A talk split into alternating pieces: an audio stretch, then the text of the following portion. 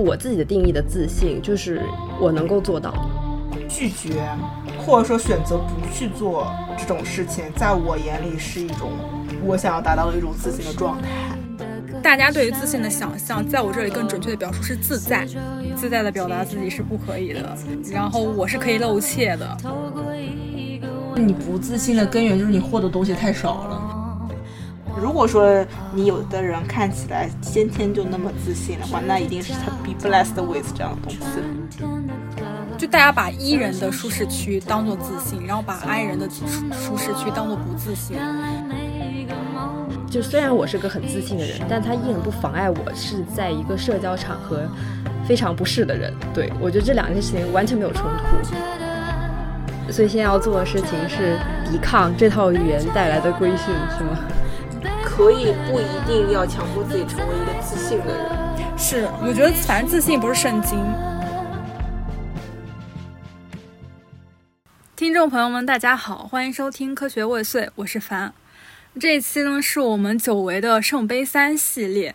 然后，因为本台一直有一个很想录的选题，就是关于自信的，之前也一直就是苦于没有找到合适的切入点。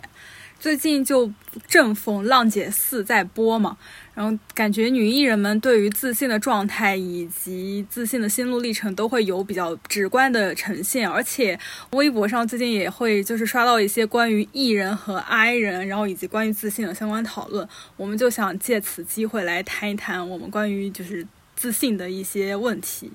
我要先我先插一句，这个选题我们最开始提出来是是下提的吧？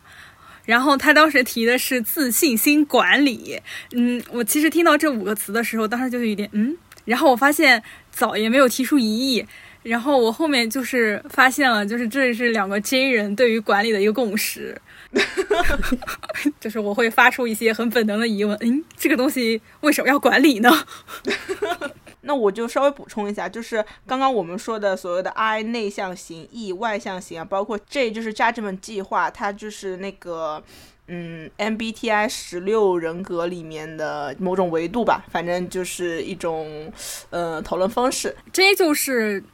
做事情偏计划型嘛，P 就是做事情偏散漫，没有没有章法的那种的，这是最直观的区别。我先说一下，就是浪姐一个总体的观感。浪姐这个节目现在是播到了第四季了嘛，它现在节目名字也不叫《乘风破浪的姐姐》了，人家已经改名叫《乘风》。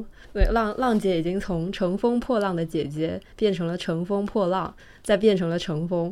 所以我觉得现在这个节目和。它最开始出来的那个节目形态已经就是有蛮多的变化了吧？其实我们现在一说浪姐，大家对她的定位应该是一个中年女性艺人竞技生存类节目。但是因为现在第二季不是也很糊嘛，成团了，他们后面那个也没有什么浪花，所以我觉得就是他们最后这个成团的这个目标。就完全已经被消解掉了，所以它也没有这么强的竞技性了。这个节目，与此带来就是大家可能也没有这么拼命了。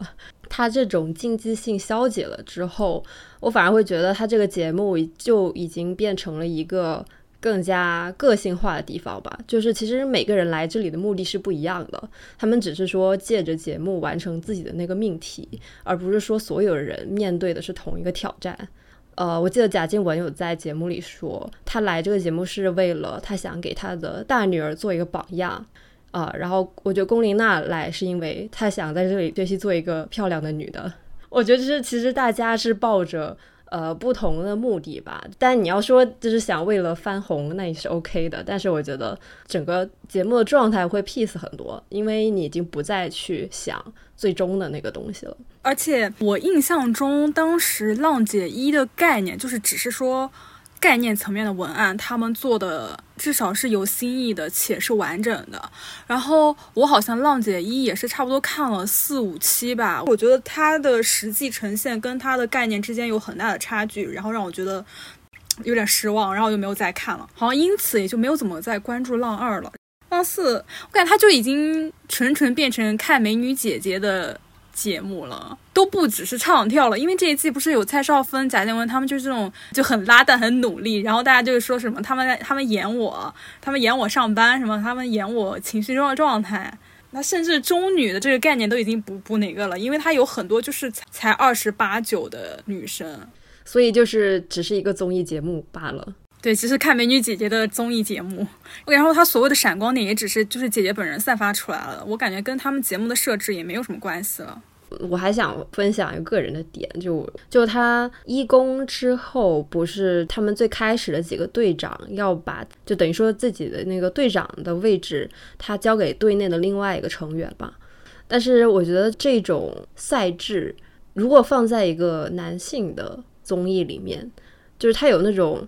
权力的继承的那种感觉嘛，那种是很男权社会的东西。但是他在这个节目里，他把它变成了，就是原来那个队长，他还是创始人，他只是把自己的身份复制给了自己队内的另外一个成员。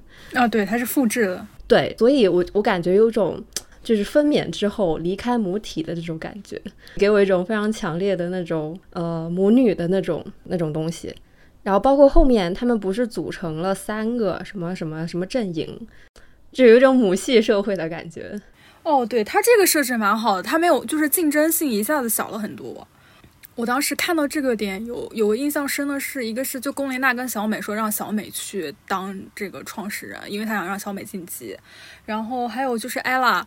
艾拉真超级民主的一个 leader，他就是把队里的所有的人都问了一下，说你要当吗？就是你是觉得他是真的有在考虑你的意愿了。我感觉张嘉倪当时是有点想当的，他就是有一点就是我们的含蓄，还是因为他本身意愿就没有那么强烈。然后他就是说我是可以，但是别人当也可以。然后我只是有一个想法，我可以实现，但这个都想法如果让别人实现的话，那我也 OK。然后当时他跟知府讲的时候，知府就是我一定要，我要因为我要赢，我要晋级。然后后面他就很当然的给了给了那个制服。反正我觉得这个赛制的设置，我觉得还蛮女性化的。我不知道是不是节目组有意的设置，还是说我只是我个人对它做出了一种是过度的解读。但是我确实看到这个东西的时候，给我的感觉是这样子的。哦，对，是，我觉得是我当时看到的时候也有一点，就是就眼前一亮那种感觉。我觉得这个东西是特别的。而且好像之前不是这样。其实我之前看到台本的时候，我还一直在想，我们真的有必要在这个选题里面聊这么多浪姐吗？因为这不是我一开始的预设。但是我听你们说了这么多，我发现你们俩是真的有点爱这个节目了。那是我想，那是可以聊一聊了。也没有爱吧？那确实，我我是看了挺多眼的。我们当时三的时候不是还想还想做过一期吗？说星座相信之类的，这是每个每个女明星的星座，然后看他们每个星座在这种高压的环境下呈现出来的各种行为，什么什么什么的。对，是。然后我记得特别深的是那个唐诗逸是处女，我们当时因为她把自己的身体就真的锻炼的像个机器一样的那个。我当时印象还特别深的那个郭采洁，非常典型的双双鱼，哎对，然后还有张强，非常典型的射手。但是去年没有做嘛，后来就黄了，因为我们都没看了就黄了。总之现在又把它捡了起来，但是呢，已经换了一个主题了。哎，其实我一开始做想到自信管理这个选题，是我看那个灯笼鬼的一个微博，他说，呃，自信是一个什么样的状态？就是，呃，像一条像一只小狗一样。呃，主人扔出去一个肉肉包子，他有自信说这个肉包子我一定接得到，就是那种自信。我一开始理解的自信的状态是就是那种样子，也是那种也是就是最初非常打动我，让我觉得有点震撼，想要聊一聊的。但这段时间突然又想聊起来，就是因为凡在群里说那个 I 人自信和 E 人自信的不同表现，就感觉其实嗯，自信这个东西还是挺多元，甚至是挺反常识、反想象的。我觉得还是可以再说一说。是的，那我们现在就正式的开始切入一下，还是要跟亮亮姐做个话头。我看他们就是第一次所有人大见面的时候，然后给我一种一的能量场已经就是爆炸的感觉，尤其是那个蔡少芬，我真感觉她好恐怖，她就是那种一含量百分之百。我们当时看那个一人 KTV 的时候，一人 KTV 就是。也微博上超级火的一个，我把一群 I 人把他们就是拉到那个 KTV 里面强行团建，然后又把 E 人来到 KTV 里面，然后就这两个就是所谓内向型人格跟外向型人格在 KTV 里面有着非常不一样的表现。哦，然后这个的前情是，就是这些人都是不认识的，是网上报名的网友啊。说 I 人报名很多，实际到场人数就百分之十，差不多，好像是那个比例。艺人甚至在这个企划没有发起之前就主动私信博主：“你怎么还不开始？太恐怖了！”那里面也是有一个，他就是标了每个人的 I 含量跟 E 含量，然后有一个人也是 E 含量百分之百，我当时整个人震惊，我就无法想象为什么世界上还有这种生物。你知道，就是在他们初次见面的场合，但是可能因为有一个综艺，就是他们有一个强行社交跟认识的一个需求。嗯，就像蔡少芬这种人，他就很容易。跟周围所有的人打成一片，并且我觉得有一部分原因也跟他的知名度有关系，而且他塑造了一个很很深入人心且亲民的影视形象。然后，嗯，像 ella，她就是一种就是控场能力超级强的，就所有人他都把所有人聚在一起，然后把所有人都照顾到，然后把话题打开，然后又很容易开得起玩笑。你像这样的人，就是会。比较容易受欢迎，比较容易吃得开，然后在社交场所比较松弛的，那往往这种人会被我们就是惯常定义为是自信的。你们觉得这个是怎么说呢？通畅的吗？通顺的吗？对我原来觉得是那种感觉，但后来好像，嗯，也不是很对，因为我以原来甚至觉得我自己是艺人，我也曾经觉得我很自信，后来发现我既不艺也不自信。因为我作为一个。I 人，我我会觉得哈，就是在这种初次见面的社交场合，我反而觉得，如果你这个人特别受欢迎的话，就是敬告各位艺人朋友，我觉得谨防变成热场工具人。你比如说一大群人见面，那你总得会有一些就是能把这个场子热起来的，你去打开这个局面嘛。但是呃，实际上，比如说你和你领导或者就是那种那种那种酒局，你可能你领导也需要说，你去当一个捉奸给给他策应的这么个角色。这这真的很很容易变成一个热场工具人。其实你看后面还是有一些抢人环节嘛，像刘惜君这种 I 人，那也很抢手啊。我觉得就是社交最后他最终还是会基于个人价值的交换，而不是一开始的。你容易打开局面啊，或者说自信的姿态会占一个什么很决定性的作用。而且我觉得就是在这种场合，你可以做到能够得体的介绍自己，不出错的留下一个好印象，我觉得就 OK 了。也没有必要说你得左右逢源，或者什么全场都认识你什么。对，像 I 人在这种东西相对来说会更在这种社交场合里的。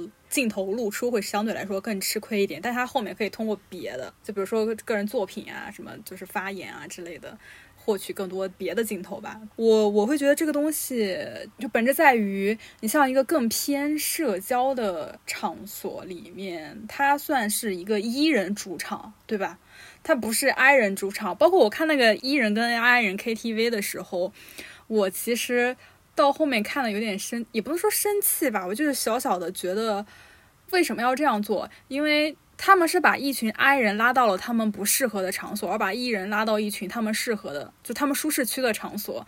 那如果是这样的话，你有本事比，就是让 I 人比谁谁先不讲话，谁躺着玩手机能玩的时间最长 之类的，这种是 I 人主场，对吧？如果把 E 人丢进去，感觉 E 人也会发疯的。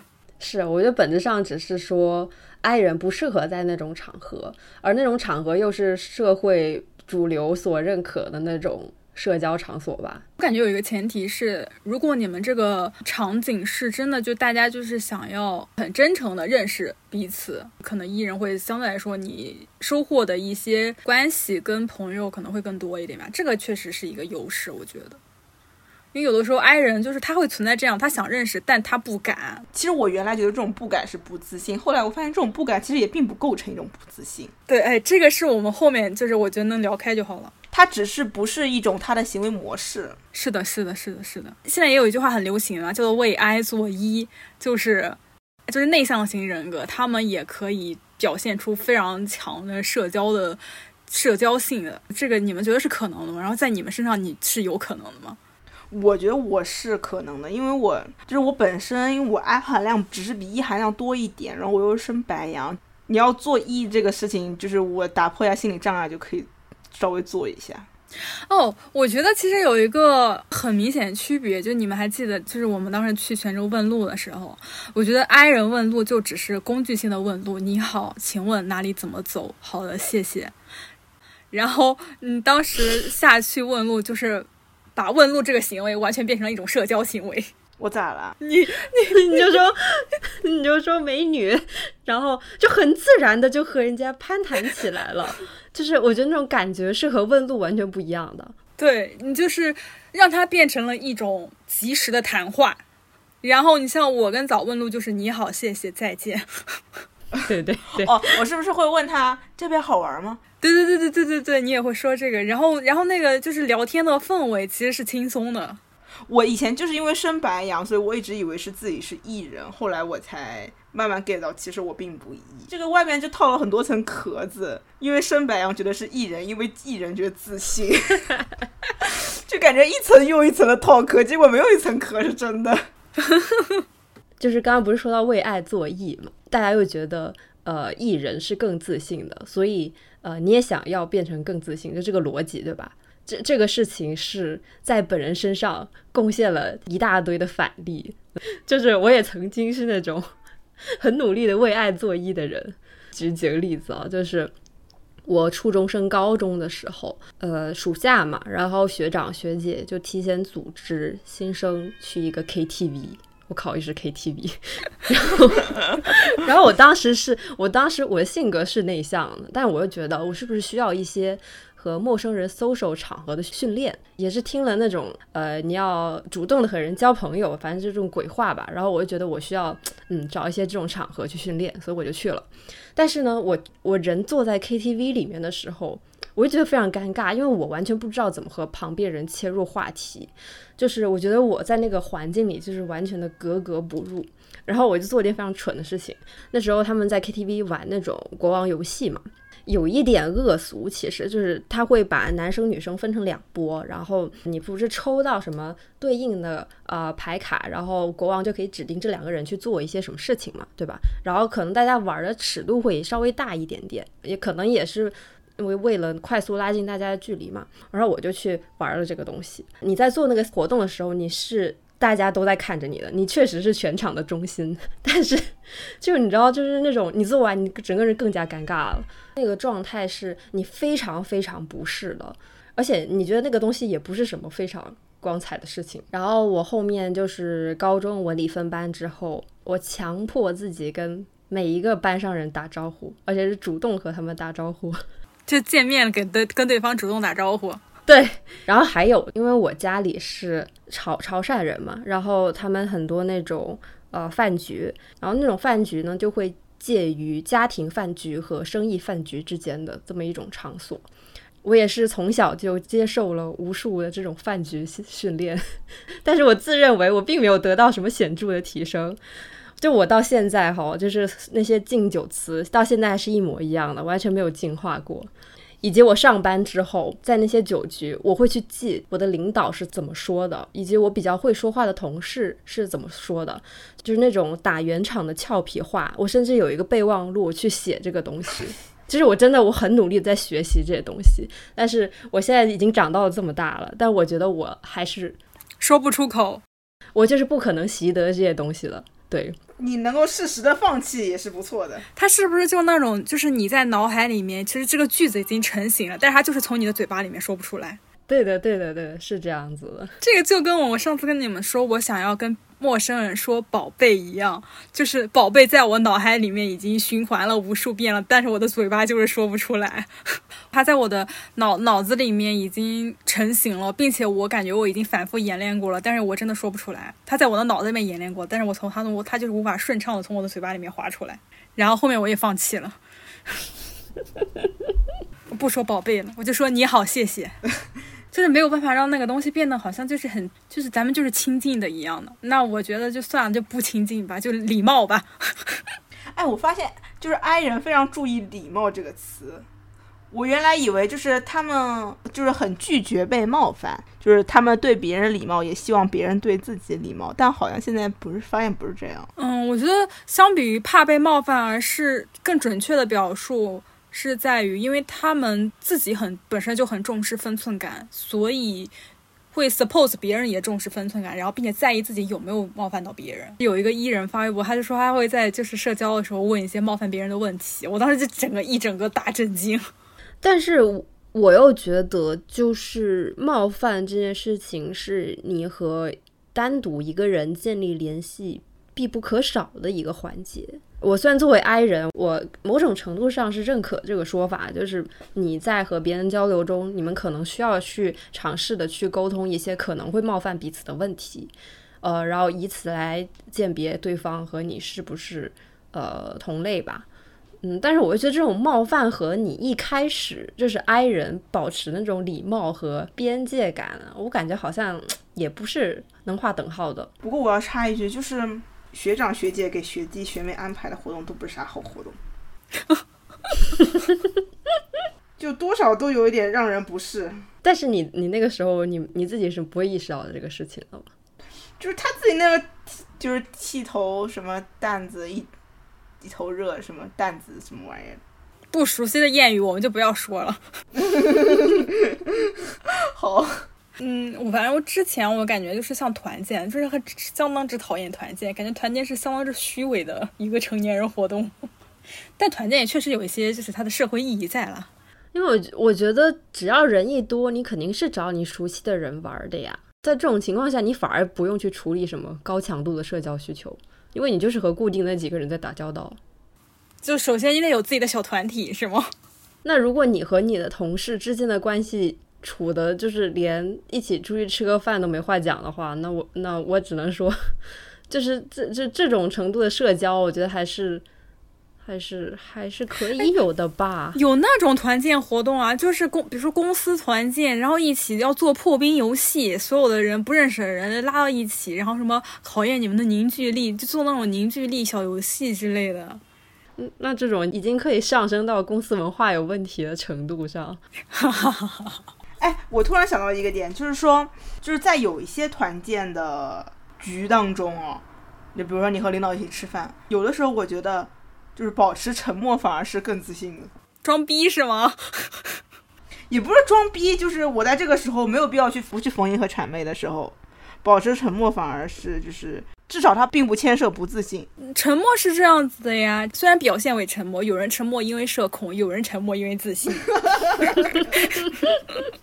可能对有的人来说，他比如说他想说话，但是没有敢说话，这个是牵涉到自信和不自信的。我觉得更多人是他不想说话，但是被迫说话。对对，他不想，就是这个，我就觉得没有牵涉到不自信。是的，是的，是的。所以那你们就是现在还会？就如果有饭局的话，还会要说那个要求自己会说场面话吗？有一些由不得你想不想讲啊，有时候就会 Q 到你。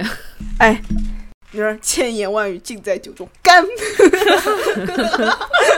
干一个，走一个，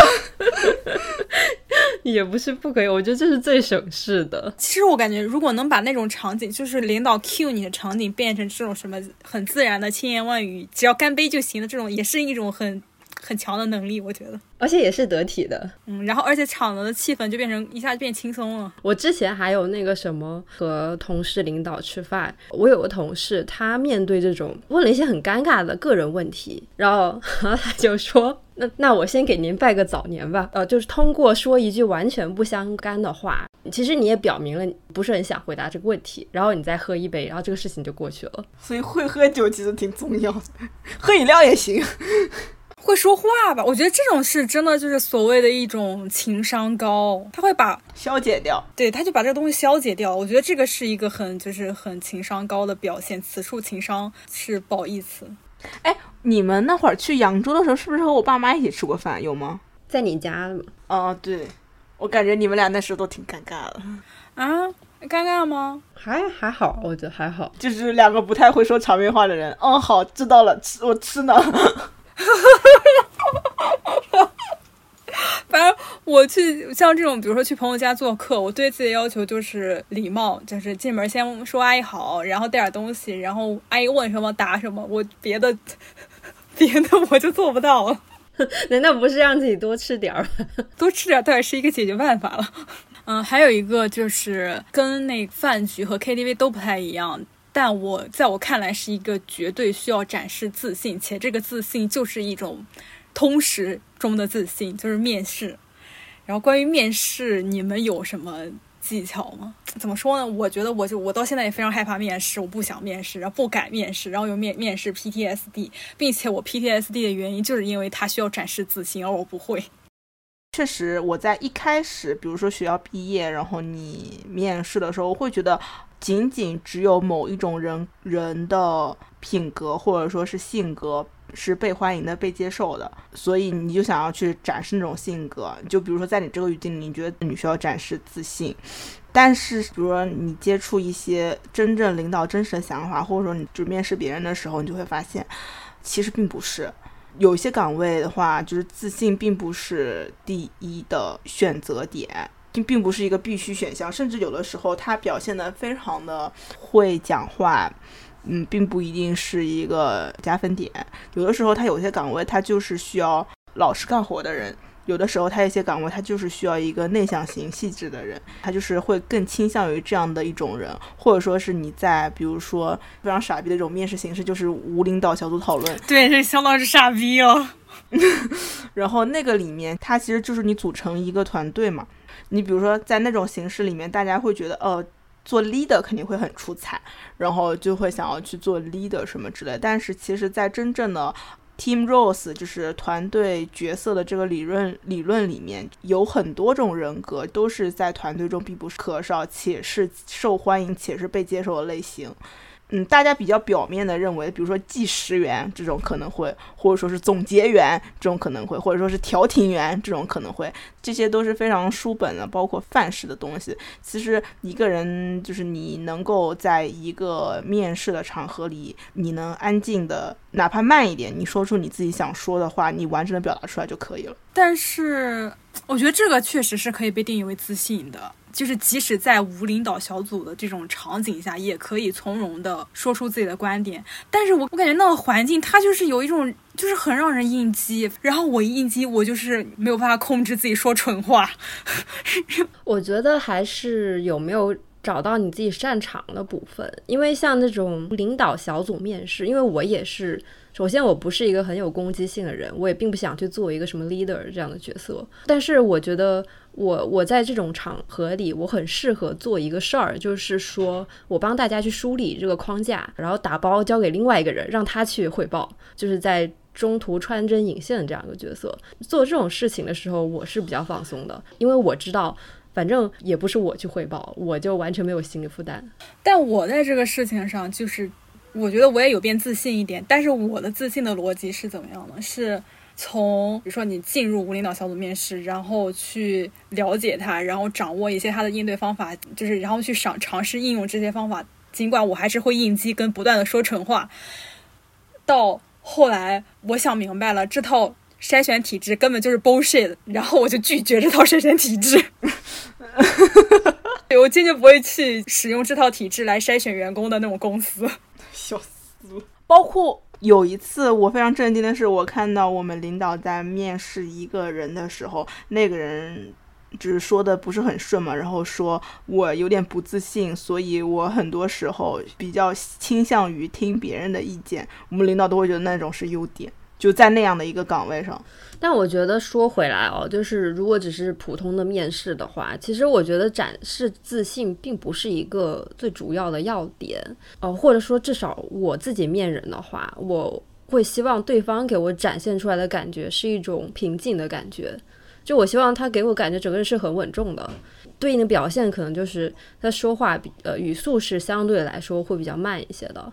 然后也没有很激昂，也没有很很低落，它就是处于一个很中间的状态。那它给我的感觉是一个比较放松且平静的状态。嗯，但其实有一个问题啊，比如说我自我评估，我是可以胜任这份工作的，然后我是可以胜任这个 offer 的，但我要如何说服对方去胜任呢？那我如果只是就是很平静的回答了一些问题。而且有的时候，你知道吗？就他们面试官提的问题也并不一定是很准确且能筛选出你的。不是他们提问题，并不是为了筛选你，我感觉你就是很多决定早就已经 做好已经做好了是吗？我觉得还是看人的感觉。其实你说他问那些问题，你只要回答不要太拉垮，我觉得这是都差不多的。但是如果你这个人就是一进来，你感觉气场就不对，那那真的后面就是白搭，就是走过场。因为一个活儿，它就那么回事儿，它的所要求的能力并不非常的多，也并不非常的严苛。重要的还是为自己的将来选一个好同事和好下属。是我，所以我觉得就是所谓的面试，其实就是领导在找一个气场和他相合的人，然后他希望他的团队是由什么样的人组成的。呃，如果你正好是这种人，那你的几率就很大。那如果你不是，那就那就是不合适呀。所以最后还是看缘分，是吗？而且你也要就是也要相信缘分，因为其实我现在越来越觉得工作是一个，尤其是面试，它是一个双向选择的过程。不仅他在选择你，你也在选择他，就你也要看你和他有没有缘分。因为你要是和他不是非常契合，然后你勉强去的话，也挺难受，非常之难受。我不知道，反正我对面试就是从之前的就是很有压力，然后并且会在面试中因为压力而应激，到现在很有压力，但是不会应激，但可能就会摆烂。我现在对于面试的状态就是，我觉得这种压力是很隐形的。以前我会觉得我要把自己伪装成 ESTJ，然后伪装成每一个东西我都很有条理，我很有能力，然后我很你说什么，我觉得 I can handle it。但可能这个工作他就是在寻找一个 INFP 呢。哪有这种工作呀？我觉得，哎，跟我想象不太一样。你们没有什么面试技巧吗？早没有面试面试技巧吗？我就会当一个稳重的人呀。诶，其实我不是一个稳重的人，但我发现每当我伪装成一个稳重的人去面试的时候，就我得到的 feedback 是最好的。而且我觉得伪装成稳重是一件不需要特别费力的事情，你只需要变慢就可以，或者变慢，然后最后一个说就可以了。哦，对，哎，所以不是自信，而是稳重。对，这个是很关键的，就不一定是热情的，或者是怎么样的，但是稳重的。对，因为你热情的，反而就，嗯反正我的 feedback 不是很好，反而是你沉稳一点，呃，然后你可以说的慢一点，你可以想一会儿再说，或者说最后再，就如果有一群人的话，你就最后再说，那种的话，我自己的心里会放松很多，然后最后的结果又好很多。但是伪装成稳重也很难啊。有的时候你就是想不起来，你要放慢，或者说我变快是我无法控制的。不过你本身语速就很快了，你以后可以去做一些不需要面试的工作。我不想面试啊！真的有工作卡的明确职业描述里面，就是让你很明 很 match 到一个 INFP 吗？不太可能，我感觉。哎，不过 INFP 确实很适合做互联网工作者。就是相对文公司文化相对自由跟不拘束一点的。我的第一份正式工作就是，首先他们面试相当之随意，我很喜欢。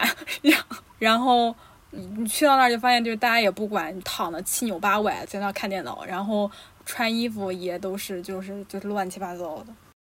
得到什么，失去什么，感受什么，期待什么，都在此刻交给生活。因为刚刚说了一些就是如何展示自信以及就如何建立自信的事情嘛，不知道你们有没有面临过你需要建立以及甚至可能重建自信心的这么一个嗯生活经验？哎，其实我觉得无论是你构建还是重建自信心，它都是需要你从外部或者主观或者客观的得到了非常多正向评价才可以。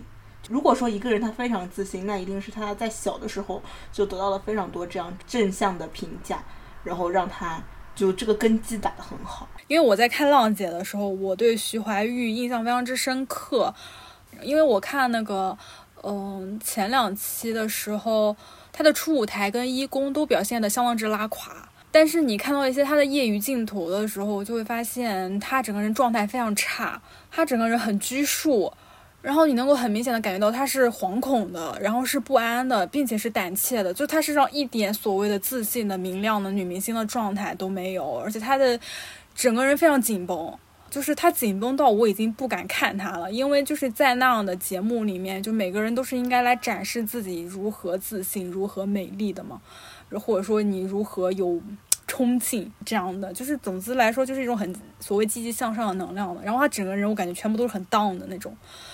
我也不能说我共情他或者咋样的，我就是就是他的那个整个状态让我觉得很不敢看他，很不忍心看他。就是反正网络上就是骂他的也很多嘛，因为他实在太拉胯了唱的。到现在的话，就是他不是后来跟张嘉倪分到一组了，然后张嘉倪有在对他进行一些成功学的洗脑，就说我们就很那个。烂大街的鸡汤，但张嘉倪就是那种很娓娓道来跟他说，嗯，我们就是自信的，我们就是美丽的，我们只要做自己，然后干嘛干嘛干嘛的。然后我当时看他就是拉着张嘉倪的手，然后他的眼睛看着张嘉倪那个眼睛里面是相当有光的，然后就一直跟他复述，对我是自信，对我们就是美的，我们就是自信的，然后就我们就做到了，就这样的。我看那个场景感觉很感人，然后他后面的就是舞台表现好像也有变好吧。想问一下，哎。我想问什么呀？你就是想讲讲徐怀钰。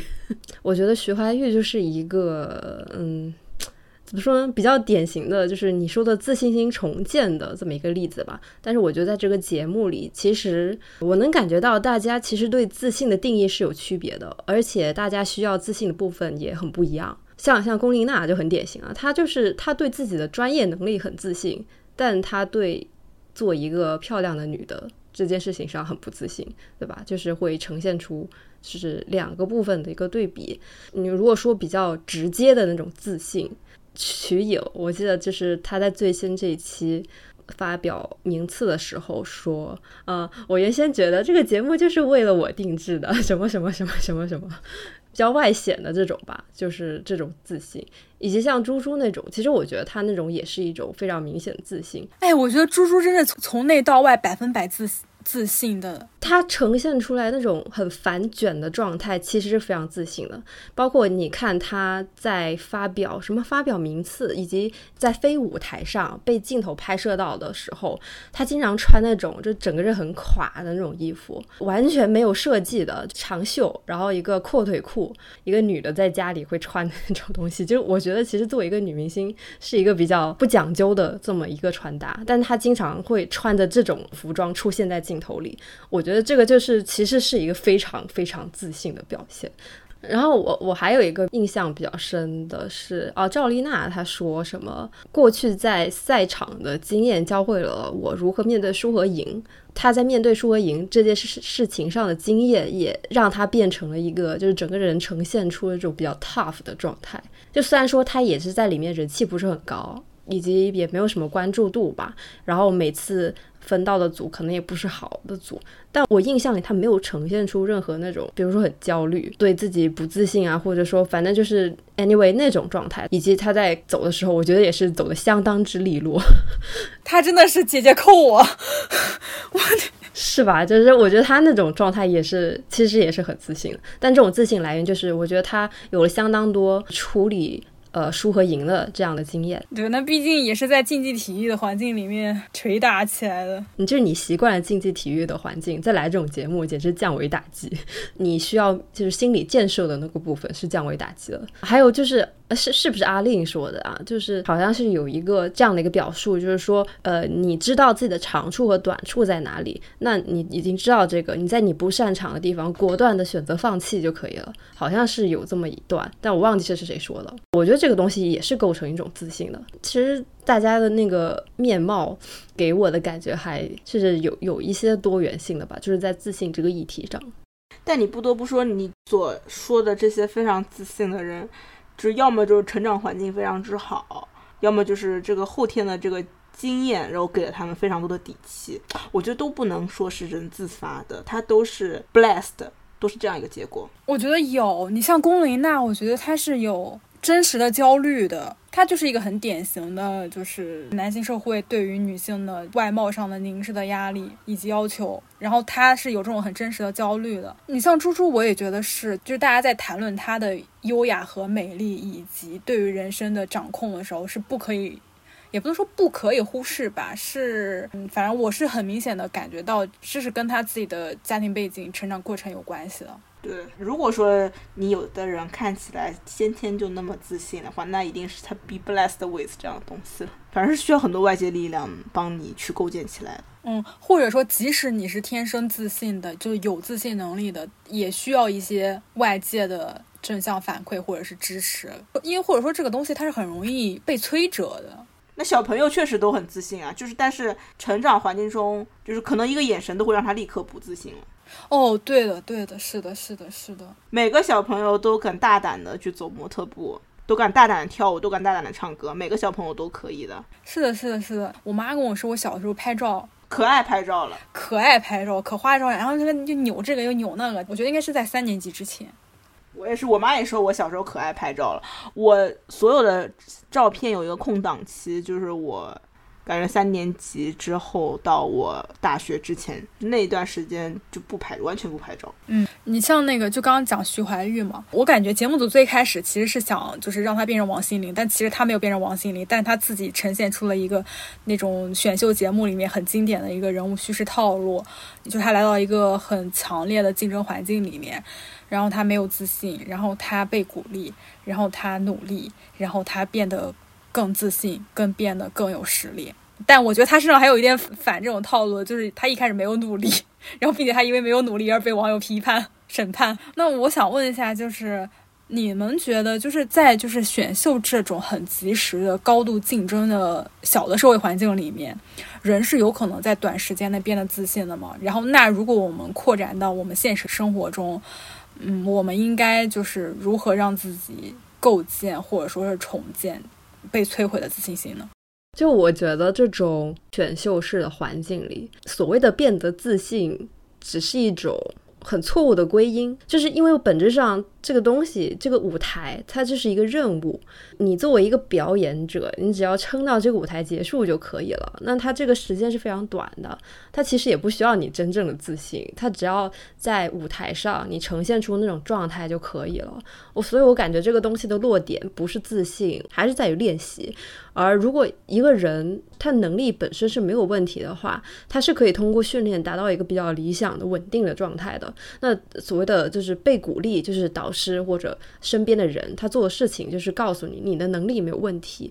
我就是说我感觉文案会把这个东西归结为自信。但我觉得其实有一个很有一个非常显性的关键因素，就是他们有一个非常明确且可实行，或者说可拆分的目标，就是比如说下次晋级，然后我现在手边就是有一支舞，那我就只要不断的练，不断的练，不断的练。我感觉这个是相当之可操作的。嗯，你要给自己设定就是 attainable goals。是的，是的，是的，是的，嗯，哎，但是其实我我前两天看那个 XG 的纪录片，它确实有让我感受到了一个非常极端的短时间内状态改变的一个瞬间，我觉得非常之神奇，这个东西很震撼我。XG 是啥呀？一个女团，就我最近很喜欢的一个女团，二零一八年，二零一八年她十几岁啊，就大概应该是差不多就十四五六。然后他们的选拔环境是一个超级大屠杀的，因为他们就之前已经筛选了很多人了，他们最后是从十几个人里面选出来七个人。那个当时这个纪录片拍的就是他们应该是十是十进七还是十几进七？有有一天他们就末也不算末位淘汰吧，就是最后那几名是不可以参加下一阶段的训练的，是别人跳舞他们就看着。然后那个，我感觉就是他们的老师也一直有在，就是向他们，就是把他们逼出来一种很破釜沉舟的状态。我觉得他们老师是有这个目的的，就一直一直在逼他们。然后我作为旁观者会觉得非常之残忍，就你怎么对十几岁小女孩做这种事情啊？就是说这种话，就是这也太残忍了吧。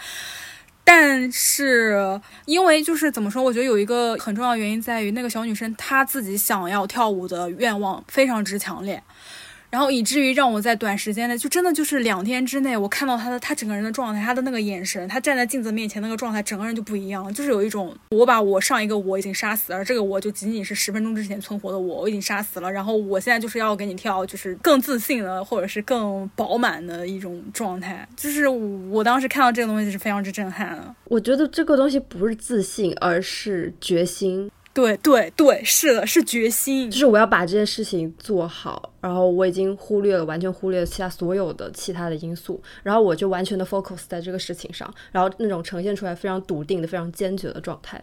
是的，是的，是的，是的，是的。但那个时候你完全都不会想，那我可以做到吗？就是它是跟自信无关的一种维度和状态。对的，对的，对的。就对我个人而言也是的。就如果我想在现实生活中实现一种真实的转转变，也是因为我有了一定要去做的事情。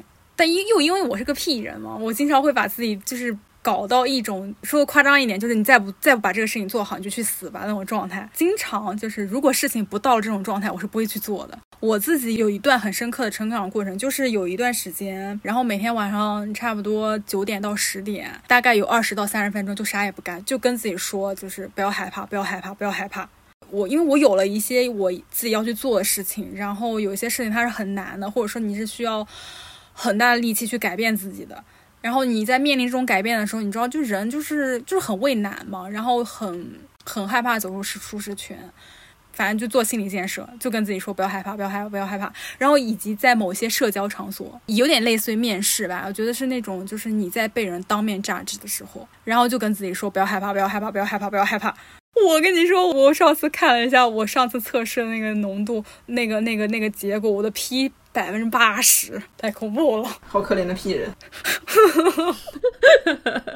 好的，那我们就是刚才其实也聊了很多自信的，它很多元的，以及大家对于它错误归因，或者说对于它有误解的一个事情。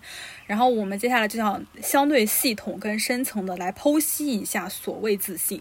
嗯，就想问一下，你们有可能就是从自己的出发给自信下一个定义吗？然后自信，比如说它是到底是什么样的一种状态，有着什么样的条件？就我自己的定义的自信，就是我能够做到，就是这么简单一件事情。可能你是处在一个底气不足的状态，但你仍然觉得可以处理好一些事情，这个就是我对自信非常具象的一个定义。有一个点，我觉得可以分享的是，我觉得是要区分出来没自信和没底气这两件事情。更多的情况是因为没底气，是因为不确定性带来的一种没底气。那比如说，你可能缺乏经验，缺乏一些客观的资源支持，给你没有这么笃定的能做成这件事的感觉。但我觉得这个东西就是叫没底气，不能叫不自信。这个是呃，我很想说的一个点。就是你不要把所有的这种你自己不笃定的状态归结到自己不自信上。对，我觉得社会整体很习惯的一个归因就是，就像你刚才说的那样的，它就是会让人觉得自信好像是一种终极办法。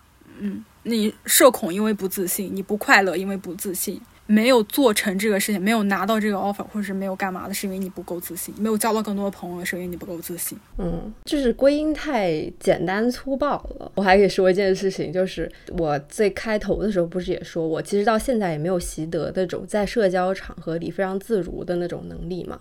但是我是觉得我这个人是非常自信的。你看我那个 MBTI 的测试，不是 MBTI，它后面还有一个 A 或者 T 的那个分类嘛。然后 A 是 assertive 嘛，然后 T 是什么 turbulent 好像是。Turbulent，assertive 就是那种很坚决的。我我曾经是一个 assertive 程度百分之九十 百分之九十九。百分之九十九的人，就是其实我是一个非常非常之自信的人。我现在可以完全很笃定的这么说出来。就虽然我是个很自信的人，但他依然不妨碍我是在一个社交场合非常不适的人。对我觉得这两件事情完全没有冲突。不过确实，我觉得小枣身上的那种笃定感，是我第一次和小枣见面的时候就能感受得到。就很难被人影响。对对对，很难被人影响。哦，我觉得拒绝被人影响是我认为非常自信的一个表现。有一个点就是在我身上也很明显的是，不太 care 别人怎么就是对我做出什么样的评价，就无论这个评价是好的还是不好，你让我知道和不让我知道都可以，并且我不会对这个东西做出什么，就是我内心里有什么反应。非常坚定，就包括凡之前说不想被围观，拒绝大声吼出来，就是能够拒绝这种事情。其实我觉得拒绝或者说选择不去做这种事情，在我眼里是一种我想要达到的一种自信的状态。哦，对，所以这个就是你说的那个很反常识跟反直觉的自信，对吧？因为你就像你们说那个是阿令还是是谁？是说他说我们不做这个，还是什么？啊，差不多这个意思。或者说是他能够笃定的说我做不来这个，我评估完我做不来，那我就我就果断的撤了。对他不认为我自己一定需要有这个能力，或者说一定需要有这个能力，我才可以使我自己感到满意。再是呃现实一点，就比如说，嗯，比如说你走进一家店，你没有自信在里面，就是和对店员对视或什么之类的，但是我觉得你就拒绝的很笃定的说，我就是想看看，对，对，哎真的，我觉得跟服务员说出我没事儿，我就是想看看的这种，真是小脑之自信了。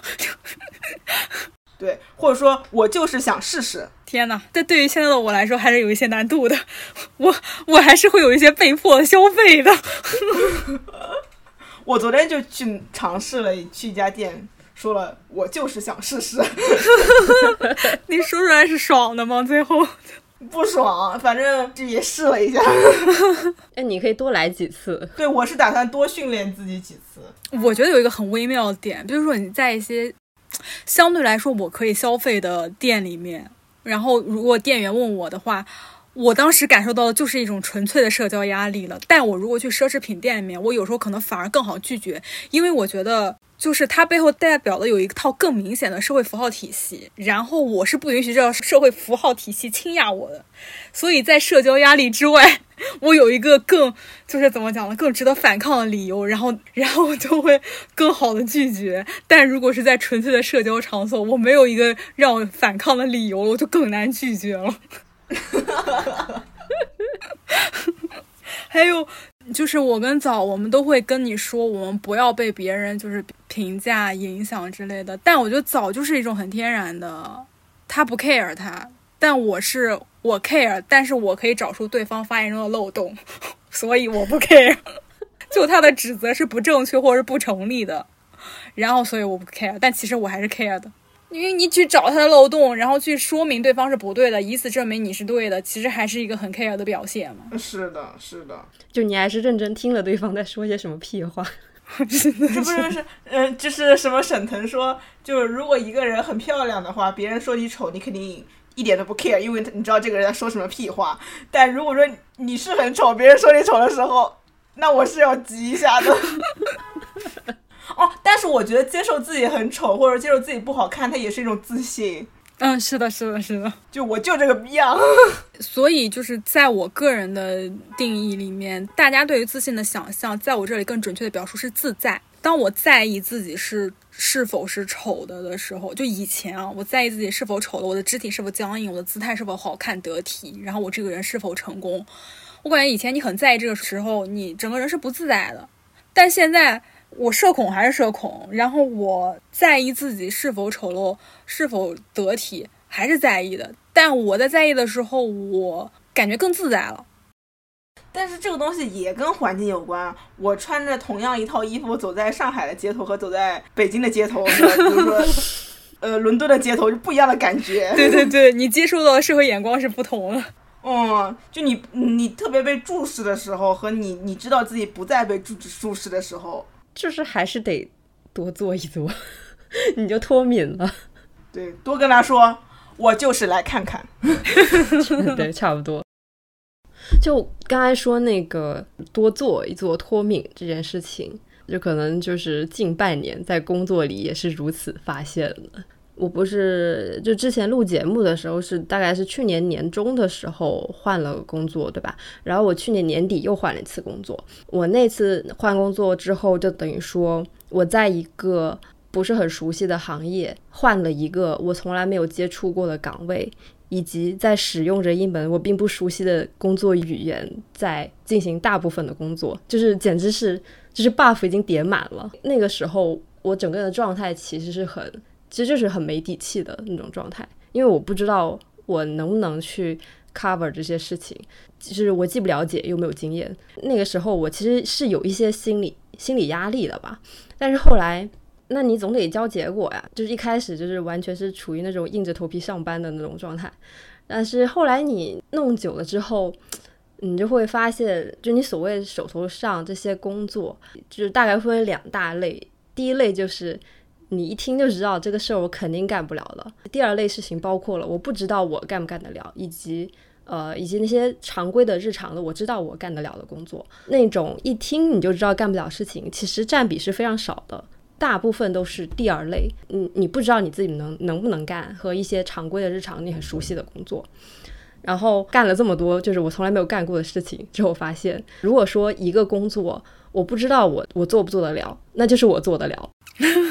除非是我明确的知道我做不了，那才是做不了。其余的情况就是都是可以做的。这个东西已经经过了无数次的验证之后，它已经非常成立了。可能就是那种自信的状态，就其实还是得给自己脱个敏这样子。哎，你们在脱敏治疗的时候会有什么很困难的事情吗？就像我，比如说我在脱敏的时候，我会，我就是得不断的跟自己说，不要害怕，不要退缩，不要害怕，不要退缩。反正你刚刚不是说你对嗯那个自信的理解是自在嘛？就如果说要脱敏，呃，上面你要有什么帮助你的话，你要去努力的去感受，并且享受，就是你在说出那句话之后自在的感觉。找到爽点，对，找到那个爽点。我突然想到，我学语言的时候，你比如说在国外，因为你英语其实你肯定和母语者肯定是有很大的区别的嘛。然后你跟外国人在交流的时候，你总是会做出一副哦，就是那种恍然大悟，或者说我在听懂或者频频点头的这样一种假象。然后当人家说了一个什么东西，他担心你不懂的时候，他会再解释一遍，你会跟他说不不，我懂，我懂，我知道你在说什么。我能感觉到这种状态的不舒适，是我后来到上海来，我学上海话。我也不知道为什么那个状态就能够让我比较自然的说完一大段，我会问他你刚刚说那句话是什么意思？就我可以比较随时的自然的打断一个人，就你刚刚说那句话是什么意思？你再说一遍。但是在这种英文环境里，我是绝对不可能说这种话的。或者说你刚刚说什么我没听懂，我说的这个话对吗？我能够比较从容的、比较自在的表达自己做不来或者做不好。是确实。对我现在也好像有在学习这个东西，就是自在的表达自己是不可以的，然后我是可以露怯的，然后我是可以就是不懂，对，然后你表达之后，对方其实给出给会给你的反馈也也是很正向的。我觉得要找到这种感觉，嗯，是的，而且我觉得很多时候对方也不是那么在意你对这个东西怯不怯场。对，而且你一旦进入这种状态之后，我会发现大家都很愿意帮助你。这是会哭的孩子有糖吃吗？就是积极的寻求他人的帮助嘛，我觉得这个事情还是很必要的。你要知道，有些人是非常好为人师的，啊，对，就是如果你频繁的寻求他的帮助，对，他会把我拉拉住，然后教我这句话。你知道这句话什么意思吗？我再说一遍，你学一下。就是对他来说，对方也是一个乐趣。你的这种不熟悉，并不是一个很怎么样的负担，或者你像这个，我觉得也是很多 I 人会遇到的问题，就是有的时候可能太有分寸感，或者是太怕冒犯别人，太怕麻烦别人的一个问题。哦，你说的这个，我想我有想到，有一些可以增强自己，就是不再畏缩的，或者是拒绝别人的方法，也我确实就是就是你说的，我在拒绝别人的时候感受到了爽。笑死了。过年的时候，反正就是拒绝一些长辈。我妈就在家里面就说你，你就你如果他让你去吃饭，就不去，平时也不联系。然后过年的时候，哎呀，我们一家人，然后要好好的，就是一定要就是相亲相爱，就之类那种那种。去之前我还跟我妈说，我说不想去，因为我不想拒绝。然后我妈就逼我说，你必须去，你必须把这个拒绝，把这个绝给我拒了。然后我在拒绝刚刚说出口的时候，我还是非常的畏畏缩缩的，就是很没有底气的。但是我拒绝着拒绝着，我突然就爽了，因为我在拒绝一个我讨厌的人，然后我突然就赶上 get get 到这个爽点了。就是你让你一个讨厌的人不爽对了，对对对，是的，是的，我突然就 get 到这个爽点了，然后我整个人就变得自在了起来。笑死了。就其实我们已经说了很多了嘛，说了自信它是相当之多元的，并且大家对于自信有一个非常错误的归因。然后其实具体来讲，我觉得就是，就大家把 E 人的舒适区当做自信，然后把 I 人的舒适区当做不自信，就是有一个很共识的前提。比如说，呃，人是渴望群体的，然后，人如果是发自内心的不渴望群体的话，这件事情是很难被人相信的。我觉得有一个非常 tricky 的社会共识，就是 KTV 是社交的场所，而不是单纯唱歌的场所。我觉得 I 人是可以在 KTV 里面找到快乐的，但这种快乐是因为啊，我喜欢唱歌，此时我唱歌唱得很开心。但大家就会觉得，就是因为 KTV 就是已经被变成了一个聚会的场所，或者是一个社交的场所，而不是一个单纯唱歌的场所了。但我觉得，如果 KTV 是一个单纯是快唱歌的场所的话，哎，I 人在里面也是可以很舒适的。然后 I 人也是可以享受到聚会的快乐的，但聚会是因为我和朋友相聚了，而不是因为社交。我确实觉得大家把自信和不自信和爱意和爱社交不爱社交挂钩，但其实好像确实这个东西只有部分重叠，也有那种很爱社交、社交能力非常强，但是内心非常空虚、非常不自信的人呢。如果有人要求我要这样变得自信的话，那我就会觉得，那你报警吧，那我就是不自信。摆烂。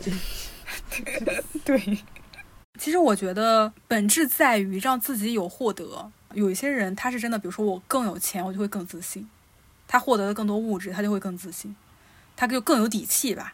啊，那有一些人来讲，比如说你像徐怀钰啊，我觉得像他如果面临那种精神状态的话，解决办法就是让他感觉到被爱。对有些人讲，被爱是一种获得，然后他获得了爱，就一切问题都不是问题了。我真的觉得就是你不自信的根源就是你获得东西太少了。是的，是的，是的，有，我觉得有一部分原因是这个。大家都会觉得变得更自信是一个更好的事情。自信真的是必要的吗？